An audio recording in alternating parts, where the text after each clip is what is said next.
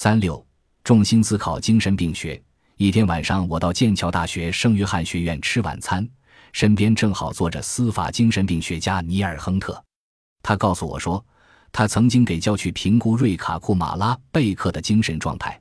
二零零七年六月十三日，这个瑞卡在剑桥的斯特雷特姆村刺死了自己的两个女儿。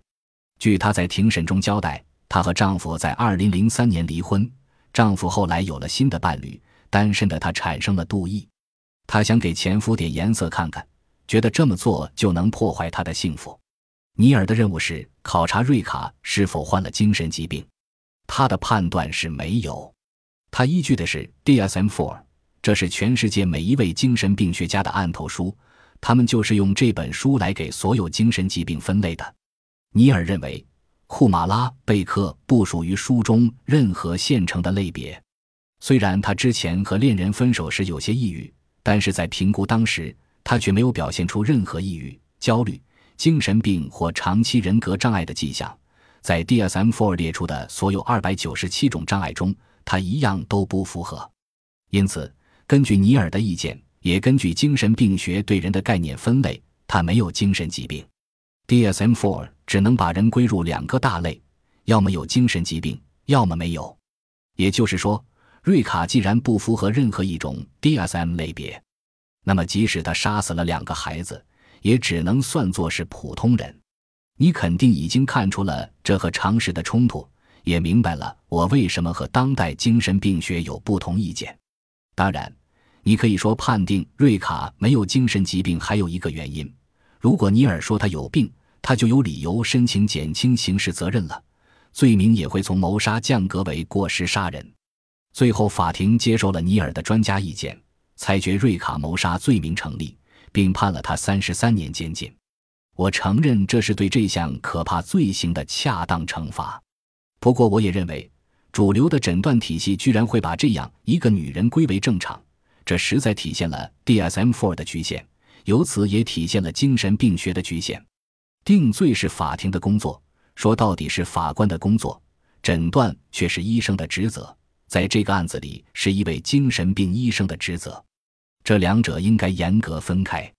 瑞卡不能归入任何现有的精神病学类别，这不是尼尔的错，这是精神病学的错。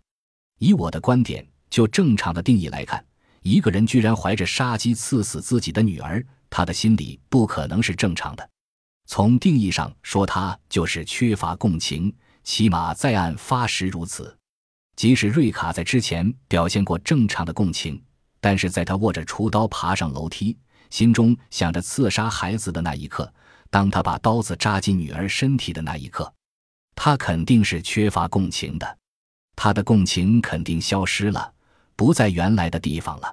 我在这个案例中看出了一个明显的结论：医学和精神病学的分类体系急需添加一个名叫共情障碍的类别，而瑞卡将自然地被归入这个类别。即使他没有表现出长期的共情损伤，不能诊断为人格障碍，但他最起码是经历了一次短暂的共情障碍。问题是，共情障碍这个类别在 DSM-4 中并不存在，而且据我所知，2013年即将推出的新版里也无意创建这个类别。而在这之前，DSM 每一次改版都会因时代需要引入新类，删除就类别。我问尼尔，他是怎样的一个人？他回答说：“他相当普通，相当正常。可是他刺死了自己的孩子。”我争辩道：“这肯定说明他缺乏共情吧？”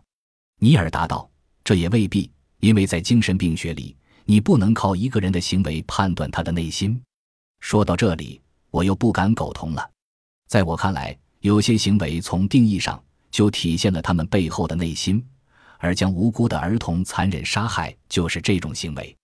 我不是说这个行为一旦做出就没有必要再访问或评估当事人了，就好像行为本身已经使他的内心一清二楚似的。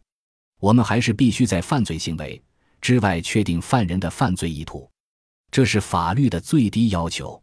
就这个案子而言，或许还有更多原因需要确认。我要指出的是，至少他的行为缺乏共情这一点是明白无误的。除非你用自动症来替他辩护，说他当时正在梦游，或他的行为不带任何意识之类。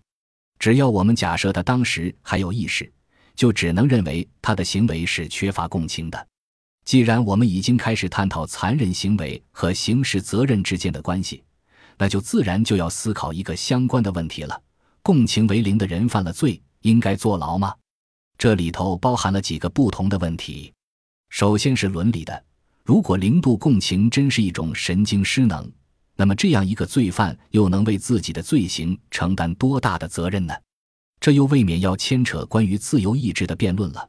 如果某人因为零度共情而看不见自己对别人的感受造成的伤害，那他应该得到的就是我们的同情，而不是惩罚。我的观点是，有时候犯人的罪行太严重，因为以下三个理由，他非得坐牢不可：第一是保护社会，避免此人再次犯下相同的罪行；第二是宣示社会对此类罪行的不认同；第三是为被害人伸张正义。我认为这三条都是将罪犯监禁的正当理由。不过，我也认识另外一些人，他们因为缺乏共情而犯下较轻的罪行。我主张监狱不是他们该去的地方。比如加里麦金农，那个在伦敦北部父母的家中，从自己的卧室里攻入五角大楼系统的英国青年，当他被怀疑患有阿斯伯格综合征，出现在我们的诊所门口时。我一眼就看出他是零度共情正面型，而且这正是他犯罪的原因。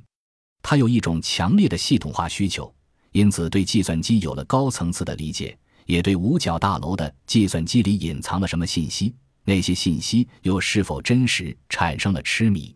他无意掩盖自己的罪行，这说明他并不觉得自己做错了什么，也显露了他在社交上的幼稚。此外，他的零度正面状态也意味着他在犯罪时想象不出当局会对他的行为作何感想，他也不知道这个行为会给他招来什么下场。和他交谈时，我清楚地感受到他已经明白了自己可能受到惩罚，应该不会再犯同样的罪了。我也看出了他的行为并非出于恶意。此外，他没有伤害过谁，也没有造成任何人的财产损失，知道自己可能坐牢。他感到非常害怕，他是一个在社会上孤立的个人。一想到监狱里的日子，他的抑郁和焦虑就上升到了需要就医的地步。我的意见是他对社会没有造成危害，社会也可以选择用有尊严的方式对待一个阿斯伯格综合征患者，不是惩罚，而是表达同情和理解，并伸出援助之手。不仅如此，社会还可以对家里这样的人妥善安排。给他一份工作，让他用出众的计算机技能造福社会，比如请他帮五角大楼和其他机构改进安全系统。我还参与过另一个案子，当事人也是一名疑似阿斯伯格综合征患者，他因为跟踪一名陌生女子下班回家，并且不恰当的触碰了对方，而被关进了伦敦的一座安全监狱。他是一名四十岁的男性，从没交过女朋友，还和母亲住在一起。他不明白自己的行为有什么不妥，也完全不明白被害人的感受。和家里一样，他也在监狱里受了许多苦。这不仅是因为他的感官过于敏感，还因为监狱里的社交要求。